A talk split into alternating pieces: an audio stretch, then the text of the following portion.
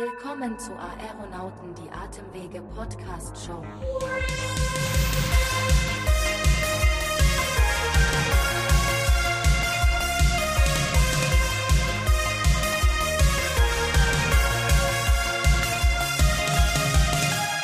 So, und damit, äh, was heißt und damit? Also einfach mal ein herzliches Hallo, liebe Zuhörerinnen und Zuhörer.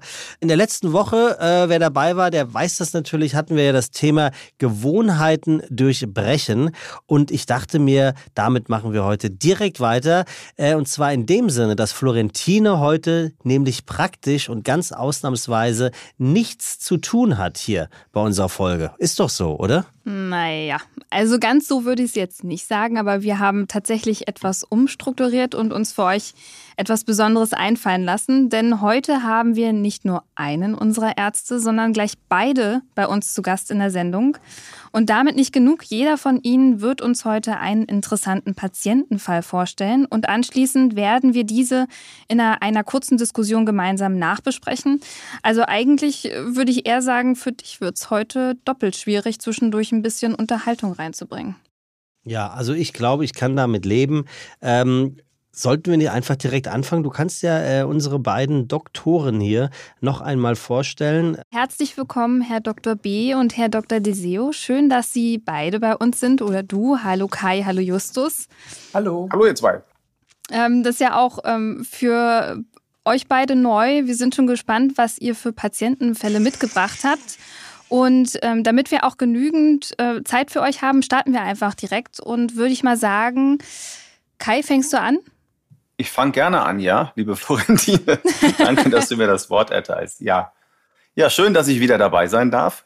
Sehr gerne. Ähm, und ich freue mich auch, ähm, mit dem äh, Justus jetzt mal das gemeinsam zu machen. Wir kennen uns auch schon sehr, sehr lange, obwohl Echt? wir beide noch gar nicht so schrecklich alt und grau sind. Aber wir haben schon ähm, seit, ja, glaube ich, schon vor 20 Jahren haben wir schon ja. irgendwelche Fortbildungen ja. zusammen gemacht. Also insofern schön, dass wir uns hier bei dieser Gelegenheit im Rahmen dieser Podcasts ähm, nochmal begegnen. Und das Schöne ist auch, glaube ich, wir beide kennen uns so gut, dass wir wahrscheinlich auch nichts zu befürchten haben, wenn das, was wir jetzt hier als Kasuistik präsentieren, dem anderen irgendwie komisch vorkommt. Also ich habe mir natürlich auch Gedanken gemacht, was soll man da ähm, für eine Kasuistik bringen, für einen Fall, der da irgendwie interessant sein könnte. Normalerweise geht man an sowas ja ran, man nimmt einen Fall, der irgendwie ganz rätselhaft gewesen ist. Also wie heißt das Format NDR Visite oder medizinische Detektiv oder so ein Krempel, irgendwie tauglich, an dem sich schon 145.000 andere Ärzte versucht haben vorher. Ah, alles ganz rätselhaft und dann geht die Sonne auf und der Held, und das bin in dem Falle ich, tritt auf den Plan, findet die Diagnose, Patient ist geheilt und alles ist wunderbar. Ich habe mir gedacht, ich mache es heute ausnahmsweise mal anders und nicht so und habe hm, das Ganze völlig anders aufgezogen. Ich habe nämlich einen Fall mitgebracht, wo ich Pointe ähm, überhaupt nichts gemacht habe.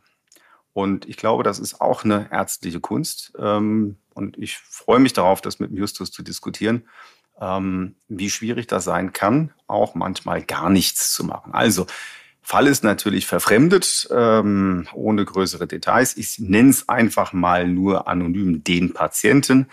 Der ist weder weiblich noch männlich, ähm, der eine lange Vorgeschichte hat äh, mit sehr vielen Arztbesuchen und äh, hat er nicht gut Luft bekommen. Das war sozusagen sein Problem. Also der ist, sagen wir mal grob, ähm, über 65 Jahre und kriegt schon seit einiger Zeit, so zwei bis drei Jahren, irgendwie nicht richtig Luft, vor allen Dingen bei Belastung, wenn er sich anstrengt. Man normalerweise sagt, man, das ist eine dankbare Aufgabe, oh, hat das typische Alter, dann rattert man so seine Differentialdiagnosen runter. Als ich am Telefon den Fall entgegengenommen habe, habe ich auch gedacht, super, das ist ein ähm, ein sicherer Home Run. Da kommt jemand zur Abklärung Dyspnoe, weiß ich genau, was ich zu machen habe. Meistens findet man irgendwas und das kann man auch behandeln. So, dann kam er, mh, hm, dann war es aber, wie sich herausstellte, gar nicht so einfach. Er brachte nämlich schon einen großen Ordner an Vorbefunden mit.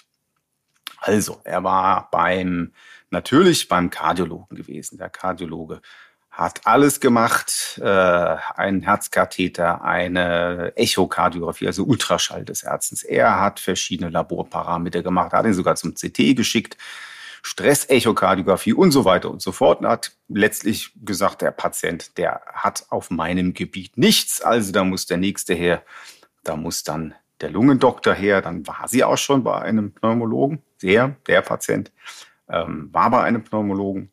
Und ja, das Ergebnis war das gleiche. Also wurde auch quasi sehr, sehr viel gemacht. Äh, Lungenfunktion, Plätismographie, Diffusionsmessung, Sauerstoffmessung, Belastungsuntersuchung, ähm, eine Provokation. Es wurden weitere Parameter bestimmt. Ein Allergietest wurde gemacht. All das war auch negativ. Irgendwo an der einen oder anderen Stelle war natürlich irgendwas auffällig.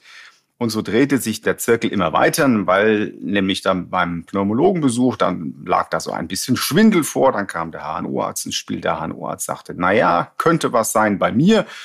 Ähm, müsste aber auch der Neurologe mal drauf gucken. Der Neurologe hat drauf geguckt und gesagt, na ja, das kann schon sein, dass der Schwindel da irgendwie auch was mit den Nerven zu tun hat. Aber zusätzlich hat die Patientin irgendwie häufiges Räuspern. Die soll doch vielleicht noch mal zum HNO-Arzt gehen. Der HNO-Arzt guckt rein und sagt, für das Räuspern findet er keine Ursache, aber vielleicht kommt es von der Magensäure, also geht es zum Gastroenterologen. Der Gastroenterologe guckt rein und findet natürlich ein bisschen eine gereizte Schleimhaut, da freut er sich, gibt einen Säureblocker, es wird, sich, äh, wird nicht besser, das Ganze. Äh, mittlerweile hat man auch völlig das zentrale Problem vergessen.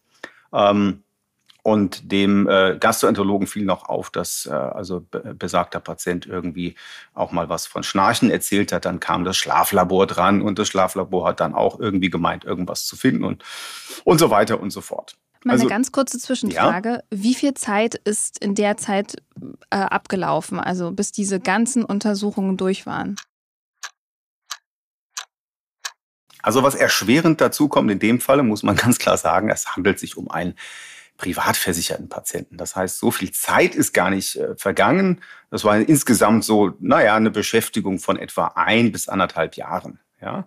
Äh, entscheidend für mich war, dass der letzte Besuch beim Pneumologen gerade mal vor meinem Besuch irgendwie, also ich glaube noch nicht mal zwei Wochen her war.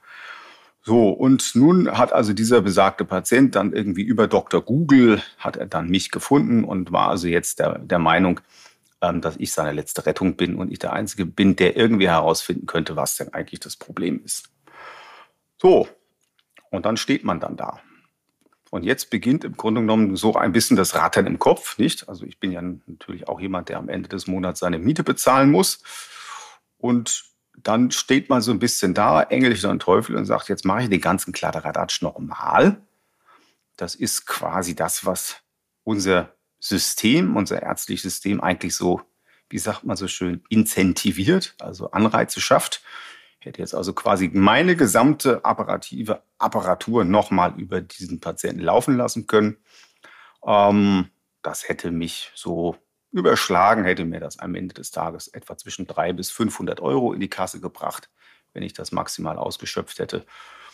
Oder macht man an der Stelle dann vielleicht doch auch mal einen Punkt. Also nachdem ich das alles dann durchgeguckt habe, das hat mir allein das Sichten der Befunde hat mich 30 Minuten gekostet, mindestens. Man will ja auch nichts übersehen. Aber dann habe ich am Ende dann doch den Entschluss getroffen, jetzt mal äh, zum Äußersten zu greifen und mit dem Patienten mal ein längeres Gespräch zu führen, ein sehr langes Gespräch zu führen. Und naja, ihr könnt euch vorstellen, was mir dieses Gespräch am Ende eingebracht hat. Das sind ungefähr 11,78 Euro. Ähm, also wirtschaftlich war das Ganze, was ich da gemacht habe, ganz sicher nicht, aber das muss es auch nicht. Also es ist ganz einfach so, dass man dann einfach manchmal an den Punkt gelangt und das ist gar nicht einfach. Und ich würde auch gerne gleich mal die Meinung von Justus dazu hören, wie, wie er das handhabt. Ähm, dass man manchmal auch auf die Bremse treten muss und auch irgendwie Patienten wieder auf den Pfad führen muss, wo sie ähm, aus diesem Karussell rausgenommen werden. Weil das Einfachste ist natürlich, ich kann jetzt 20 Untersuchungen wieder machen. Ganz sicher wird eine von den 20 Untersuchungen mir irgendeinen nicht normalen Befund liefern. Und dann kann ich ganz schnell sagen, Gott im Himmel, mit diesem Patienten kann ich überhaupt nichts anfangen. Der hat nichts, ich finde nichts, aber in Gottes Namen, da ist irgendwo so ein kleiner Randbefund. Dann schicke ich den dahin und dann ist er auf der Reise in diesem Karussell einfach wieder eine Stufe weiter und ich bin ihn los. Aber das habe ich in dem Fall nicht gemacht. Ich habe gesagt, jetzt einer muss ja auch mal irgendwie sowas wie Verantwortung übernehmen und sagen, wollen Sie das eigentlich weitermachen für die nächsten fünf oder zehn Jahre äh, Ihres Lebens? Ähm, das können Sie so machen. Sie können aber an dieser Stelle auch einfach sagen, ich höre jetzt einfach mal auf und überlege mir, was ist eigentlich mein tatsächliches Problem. Naja, gut, lange Rede, kurzer Sinn. Das Ganze wurde dann relativ tiefenpsychologisch, stellte sich dann heraus, dass diese Beschwerden anfingen äh, nach einem Wohnortwechsel. Da war dann ein Problem, dass der Patient kam eigentlich aus einem anderen Land, einem anderen Kulturkreis, hat da quasi sein ganzes Leben verbracht, Ehepartner, kam aber aus Deutschland und wollte seinen Lebensabend in Deutschland verbringen. Um, und äh, der Sachverhalt war dann im Grunde genommen so ein bisschen, zumindest zeitlich fiel das zusammen mit diesen Beschwerden. Und irgendwie schien es dann wohl so zu sein, ähm, dass da zumindest ein enger zeitlicher Zusammenhang bestand. Und besagter Patient tatsächlich auch nach einer sehr langen Unterhaltung ähm, irgendwie davon zumindest zu überzeugen war, jetzt nicht noch weitere fünf oder sechs oder acht Fachärzte aufzusuchen, sondern sich vielleicht doch zumindest mal zu überlegen und innezuhalten, sein eigentliches somatisches Problem, also nicht richtig Luft bekommen zu können, ob das vielleicht doch eher ähm, etwas mit seinem persönlichen Konflikt zu tun hat. Und wie gesagt, das hat mich sehr viel Zeit gekostet. Ähm, nochmal, das hat mir am Ende quasi keinen müden Pfennig eingebracht, selbst bei einem Privatpatienten. Aber am Ende glaube ich, trotz allem irgendwie, als ich mittags raus bin aus der Praxis, hatte ich ein gutes Gefühl. Ich hatte das Gefühl, mm, an der Stelle tatsächlich aus meiner Überzeugung heraus das Richtige getan zu haben. Trotz allem, auch da, das sage ich auch, hat man natürlich hinterher ähm, Gedanken, und überlegt, hat man nicht vielleicht doch irgendwas Seltenes übersehen? Und ähm, das ist sowas, was dann auch klar mit der Zeit, mit der Erfahrung, mit den Jahren, die man praktiziert, irgendwie weniger dramatisch wird. Aber es ist immer noch da und man denkt dann tatsächlich noch drüber nach und sagt, ja, glaube, du hast das Richtige gemacht, aber was, wenn derjenige jetzt doch irgendwie etwas ganz, ganz, ganz obskur Seltenes hast und das hast du irgendwie nicht gesehen, hast du dann das Richtige gemacht? Ja, und in dem Zwiespalt stecken wir eben häufig. Und ich glaube, da geht es dir, Justus, wahrscheinlich nicht viel anders. Nur mal, um das am Ende kurz aufzulösen. Der Patient ist dann in psychologische Betreuung gegangen und dem ging es dann besser. Oder konnte man das nicht mehr verfolgen? Ich habe den Fall dann nicht weiter verfolgt. Ich habe dann allerdings noch äh, hinterher ein, eine, ähm, wie sagt man, Dankesmail bekommen, ähm, dafür, schön. dass ich mir so ausführlich Zeit genommen habe und diese Problematik angesprochen habe. Und zumindest war es so, dass äh, wir auseinandergegangen sind mit der Maßgabe, dass man dann eben mal, sagen wir mal im weitesten Sinne, psychosozialen Beistand sucht. Ja, sehr gut. Äh, Justus, ja. hättest du genauso gehandelt oder hast du ähnliche Situationen schon erlebt? Also ich habe sowas auch oft, ne? genau dieses Thema, äh, da werden ganz viele Gefunde mitgebracht und jemand hat auch das Gefühl, bis letzt hat mich niemand ernst genommen, was so ein bisschen wahrgenommen wird, da hat keiner mir gesagt, das ist die und die körperliche Ursache und deswegen glaubt mir keiner, das sind so Konstellationen. Ähm, das, was du beschreibst, Kai, ist für mich der Unterschied zwischen einem Mediziner und einem Arzt. Ne? Also das, was du gemacht hast, ist tatsächlich die ärztliche Herangehensweise an das Ganze. Äh, eben nicht die Diagnostik einfach runterspulen und dann habe ich was gefunden oder eben nicht und damit mache ich die Akte zu, sondern zu gucken, was, was ist bei diesem Menschen denn eigentlich los?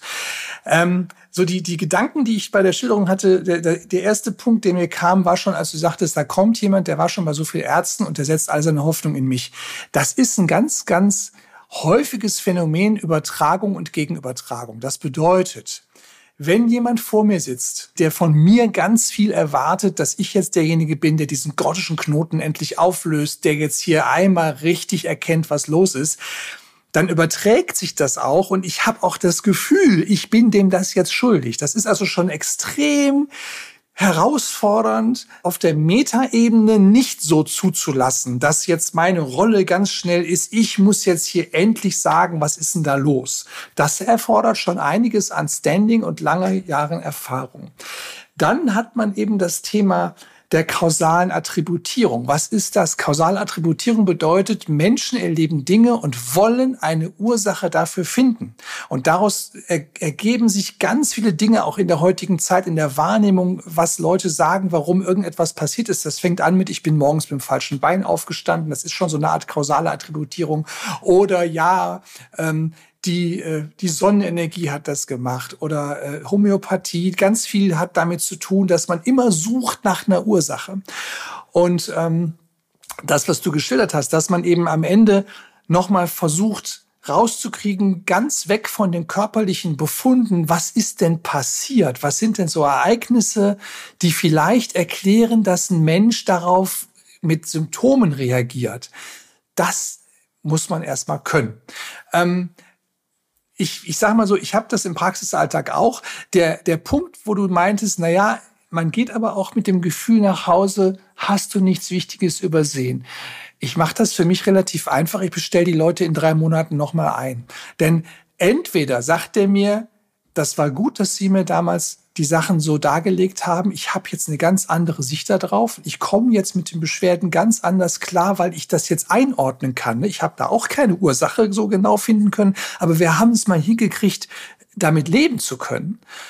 Oder ich sehe eben, das ist schlimmer geworden. Vielleicht muss ich doch noch mal an irgendwas anderes denken. Ähm, also so gesehen, ich versuche mir diese Hintertür mit dem noch mal wieder einbestellen offen zu halten, damit ich weiß, du hast ihn ja nicht völlig aus den Augen verloren. Ähm, du kannst noch was korrigieren, wenn du nach drei Monaten feststellst, ähm, du wirst da doch auf dem falschen Dampfer gewesen. Ansonsten Hochachtung vor deiner Herangehensweise.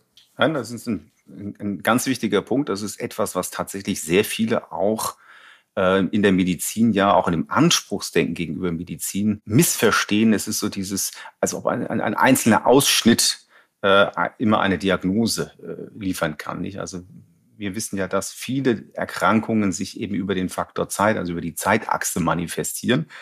Und von daher ist das genau so, wie du sagst. Klar, man möchte gerade solche Patienten natürlich nachverfolgen. Also ich werde auch in dem Fall natürlich dranbleiben, ähm, und schauen, auch aus Gründen der internen Qualitätskontrolle, also nicht um mein, um mein Gewissen irgendwie zu beruhigen, sondern auch interne Qualitätskontrolle, zu sehen, ähm, habe ich da richtig gelegen oder habe ich da nicht richtig gelegen, weil keiner von uns ist, ähm, ist unfehlbar. Ähm, und das, glaube ich, gehört auch dazu. Ähm, dass man diese Sachen nachverfolgt und schaut, okay, was, was ist eigentlich draus geworden? Ja. Was ist denn aus deinem Patienten geworden, äh, um das direkt mal aufzugreifen? Äh, Justus, du hattest ja auch einen Patienten oder eine Patientin, wir nennen ihn mal den Patienten, ähm, den du hier vorstellen möchtest. Mhm. Also bei mir ist es eine Patientin, kann ich sagen, die ist 63 Jahre alt. Ich arbeite hier in einer Millionenstadt. Das kann ja trifft ja auf 50.000 Menschen in dieser Stadt zu. Die kam zu mir mit der klassischen Diagnose einer COPD im Schweregrad 2. Das bedeutet, äh, sie hat eine mittelgradig eingeschränkte Lungenfunktion. Die kann man also auch gut nachweisen, diese Einschränkung in der Lungenfunktionsprüfung. Und die war schon viermal im Krankenhaus deswegen. Die war schon zweimal in der Reha. Und unterm Strich wurde es nicht so, dass sie sagte, ich kann da im Alltag ganz gut mit leben, sondern es war jeden Tag eine Beeinträchtigung durch die Krankheit da. Und sie hat dann gesagt, so jetzt frage ich mal jemand anderen um Rat. Naja, ich habe mir dann die ganzen Befunde angeguckt und das Erste, was mir auffiel, war, dass die Lungenfunktionsprüfung in ihrer Kurvenform gar nicht so aussah, wie man das erwartet bei einer klassischen Verengung der Atemwege. Also man kann schon sagen, die Zahlenwerte, ja, da war der FEV1-Wert, dieser 1-Sekunden-Wert, auf den wir schauen, der war deutlich reduziert auf 53 Prozent. Das ist also eine mittelgradige Einschränkung. Aber wenn man sich die Form der Kurve anguckte, sah das eher so aus, als hätte die Frau auch gar nicht so richtig tief ein- und ausatmen können. Und man kann es ganz simpel sagen, wenn ich nicht richtig tief ein- und ausatmen kann, kann ich auch in der ersten Sekunde nicht so unglaublich viel Luft ausatmen, denn da ist ja gar nicht so viel drin, wie ich vielleicht als gesunder Mensch ausatmen müsste. Das ist so das Erste, was mir aufgefallen ist. Dann habe ich mir die Medikamente angeguckt und sie hatte ein klassisches Medikament für die COPD, ein Anticholinergikum, also ein atemwegserweiterndes Medikament. Und da kam sie gar nicht so richtig gut mit klar. Sie sagte, ich nehme das zwar jetzt schon zwei, drei Jahre, aber ich kann nicht sagen, dass ich spüre, dass mir das hilft. Und dann bin ich nochmal ins Detail gegangen. Ich hatte ja diese Arztbriefe aus dem Krankenhaus und ähm, eine der Ursachen für COPD, um nicht zu sagen die Hauptursache, ist ja das Rauchen. Und dann stand auch drin, Patientin raucht, 63 Jahre alt. Und dann habe ich sie gefragt, ja, wie viel rauchen Sie denn? Da sagt sie, ja, also zu Hause rauche ich nicht. Mein Mann findet das unmöglich, wenn ich rauche. Sei ja gut, rauchen Sie draußen auf der Straße. Herr Doktor, auf der Straße, wie sieht denn das aus? Sag ich, ja, wann rauchen Sie denn? Ja, also ich habe eine Freundin aus der Schulzeit noch und wenn wir uns treffen auf einen Kaffee, ja, dann rauche ich auch schon so, so zwei Zigaretten. Und ich sage, und wie oft treffen Sie die? Ja, die treffe ich ja, zwei, dreimal im Jahr schon. Und da sage ich also jetzt, ich fasse nochmal zusammen, Sie rauchen zwei, dreimal im Jahr zwei Zigaretten. Sagt sie, ja genau. Und ich finde das, ich weiß selber, dass das nicht gut ist. Ich will da auch nicht hinterm Berg mithalten. Deswegen hat sie das immer so offensiv den Ärzten erzählt. Ich rauche. Und keiner hat sich mal bequemt, das noch ein bisschen genauer rauszuarbeiten, dass die Frau mit gutem Willen auf ungefähr, naja, vier Jahre Rauchen kommt, wenn man das in Packungen pro Tag und Jahr umrechnet. Also die hat wirklich viel zu wenig geraucht, um daraus jetzt so eine schwere Einschränkung der Lungenfunktion zu bekommen. Dann fragt man weiter und sagt, seit wann haben Sie denn Atemwegsbeschwerden? Gab es als Kind? Ja, Herr Doktor, als Kind, mein Bruder und ich, wir hatten schweres Asthma. Wir sind beide mit Spritzen behandelt worden da denkt man sich wieder, naja, wie kommt denn da die Diagnose COPD hin, wenn die Frau doch sagt, sie hat als Kind Asthma gehabt? Dann sagt sie weiter, ja, nachts sitzt sie auf der Bettkante und es pfeift beim Atmen, sie kann nicht einschlafen, weil sie so husten muss. Das ist ein ganz klassisches Thema bei Asthma. Und dann hat sie mir erzählt, im Krankenhaus, da hat sie Cortisontabletten bekommen, da fühlt sie sich wie neugeboren. Da ist sie ein anderer Mensch. Und das sind alles Trigger, wo man wirklich sagen muss, das da spricht nichts für COPD, da spricht alles für Asthma. Beginn in der Kindheit, viel zu wenig geraucht, äh, Cortison wirkt Wunder, nächtliche ausgeprägte Beschwerden. Ja, und dann habe ich in den Briefen noch genauer geguckt. Dann war im CT-Befund, also in der Computertomographie der Lunge beschrieben, dass sie eine Pleuraschwile hatte, weil sie in der Kindheit mal eine schwere Lungenentzündung hatte. Und das war der Grund, warum sie nicht so richtig tief ein- und ausatmen konnte. Seit ungefähr 60 Jahren war das bei der so. Hat aber eben zu der Interpretation geführt, hier liegt eine mittelschwere COPD vor. Und ich habe dann, um mich selber nochmal zu bestätigen, weil ich dachte, na gut, du sprichst jetzt hier von Asthma, aber so eine deutliche Allergieanamnese hat sie eben nicht geboten, habe ich den Pheno-Wert bestimmt. Pheno ist in der Ausatmenluft ein Gas, das NO. Äh, das kann man also in der in der Fraktion der Ausatmenluft messen, das heißt also Fraktion des exhalierten NO und der Wert lag bei ihr bei 103 Parts per Billion, normal sind 25, also der ist vierfach über dem gewesen, was wir sonst so erwarten würden. Ähm, das heißt, es ist ein klassisches Asthma, das nicht behandelt wurde weil die Frau immer gesagt hat, ich rauche und damit wurde bei einer 64-jährigen Frau die Akte schon geschlossen. Rauchen und 64 Jahre alt, was will ich da noch wissen als Arzt? Lungenfunktion, äh, ja, sie kann nicht richtig ausatmen, mehr brauche ich nicht. Und ähm, ich habe eigentlich nichts anderes gemacht, als der ein inhalatives Cortison zu geben, zusätzlich zu dem, was sie schon hatte, zu dem atemwegserweiterten Präparat. Und ähm, ja, nach vier Wochen hatte sich die Lungenfunktion nahezu vollständig normalisiert. Also nach vielen Jahren und Krankenhausaufenthalten und Reha hat man allein über die Frage, wie viel rauchen Sie eigentlich, am Ende erkannt, es ist eine ganz andere Erkrankung. Und so ein bisschen ist für mich dieser Fall exemplarisch dafür, dass Menschen ja behandelt werden wegen COPD, die eine Chance hätten auf eine deutlich ja effektivere Therapie, wenn man da noch mal genauer drauf gucken würde. Und das mache ich in meinem Praxisalltag dann doch auch und muss mich selber dabei ertappen, dass ich Menschen zwei, drei Jahre lang mit einer Diagnose behandle, die ich aus heutiger Sicht dann doch noch mal in Frage stellen würde. Respekt. Wow, interessant. Ja, und also voll Dr. Hausmäßig.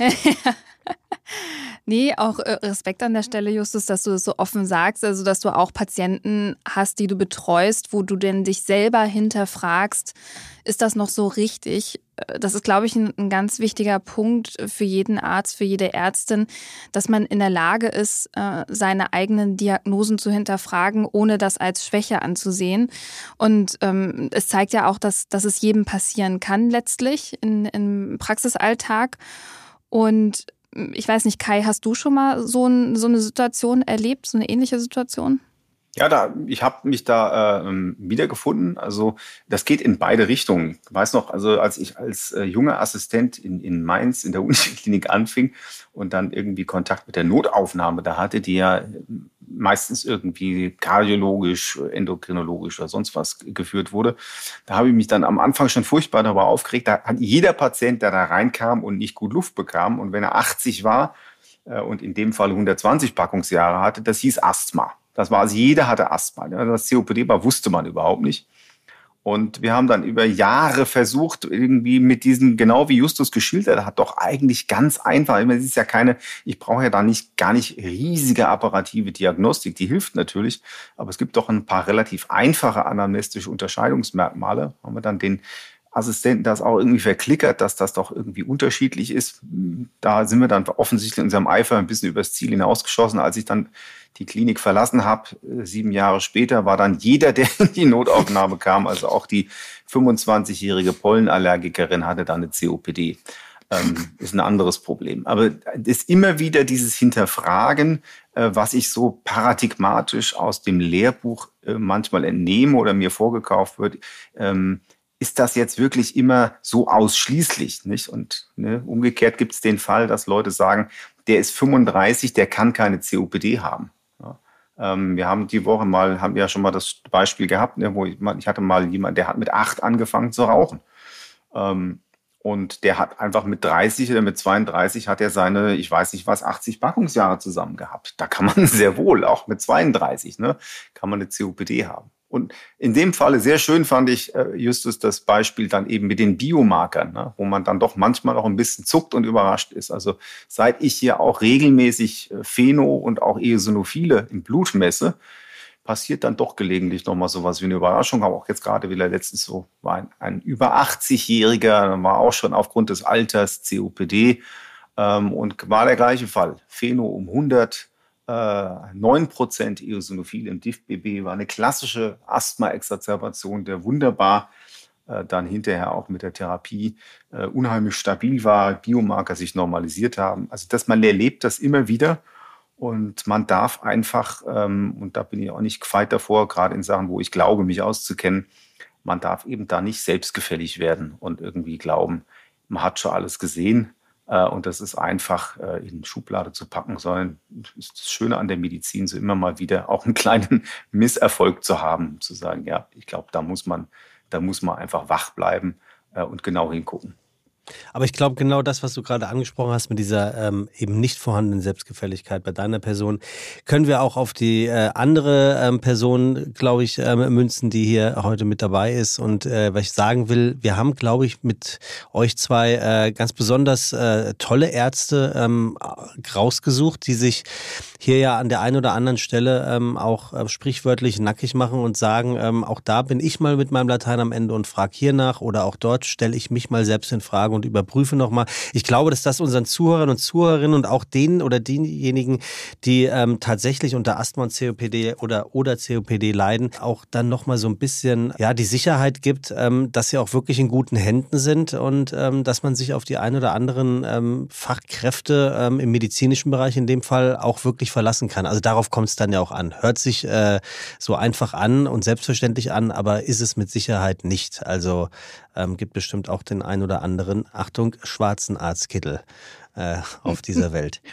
Ähm, ja, ganz herzlichen Dank äh, für, für diese ähm, besondere Folge. Also äh, wir funktionieren offensichtlich nicht nur im Dreier, sondern auch im Vierergespann hervorragend. Gerade so eine Patientengeschichten sind ja das, was woraus man ganz, ganz viel ziehen und lernen kann, äh, gerade als äh, Kollege oder Kollegin. Das sind dann immer so exemplarische Beispiele, äh, von denen man halt gegenseitig auch lernt. Und deswegen vielen herzlichen Dank an euch beide, an Kai und an Justus für diese Fallbeispiele. Und ich glaube, das war eine super Folge, sehr, sehr spannend.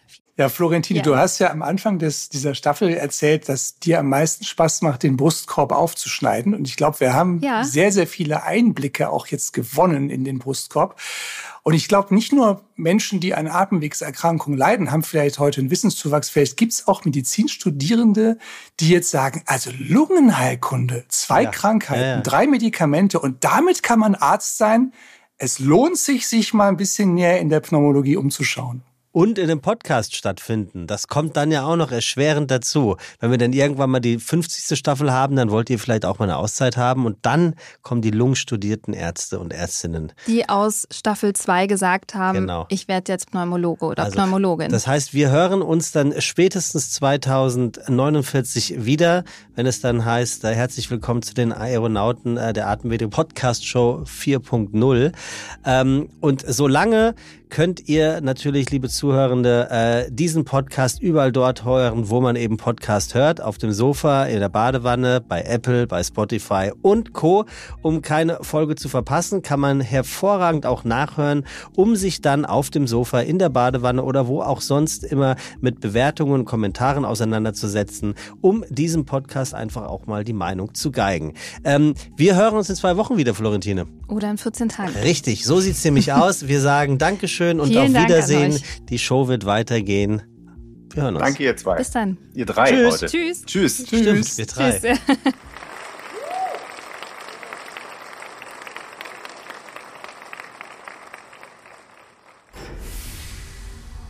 Aeronauten präsentiert von GSK.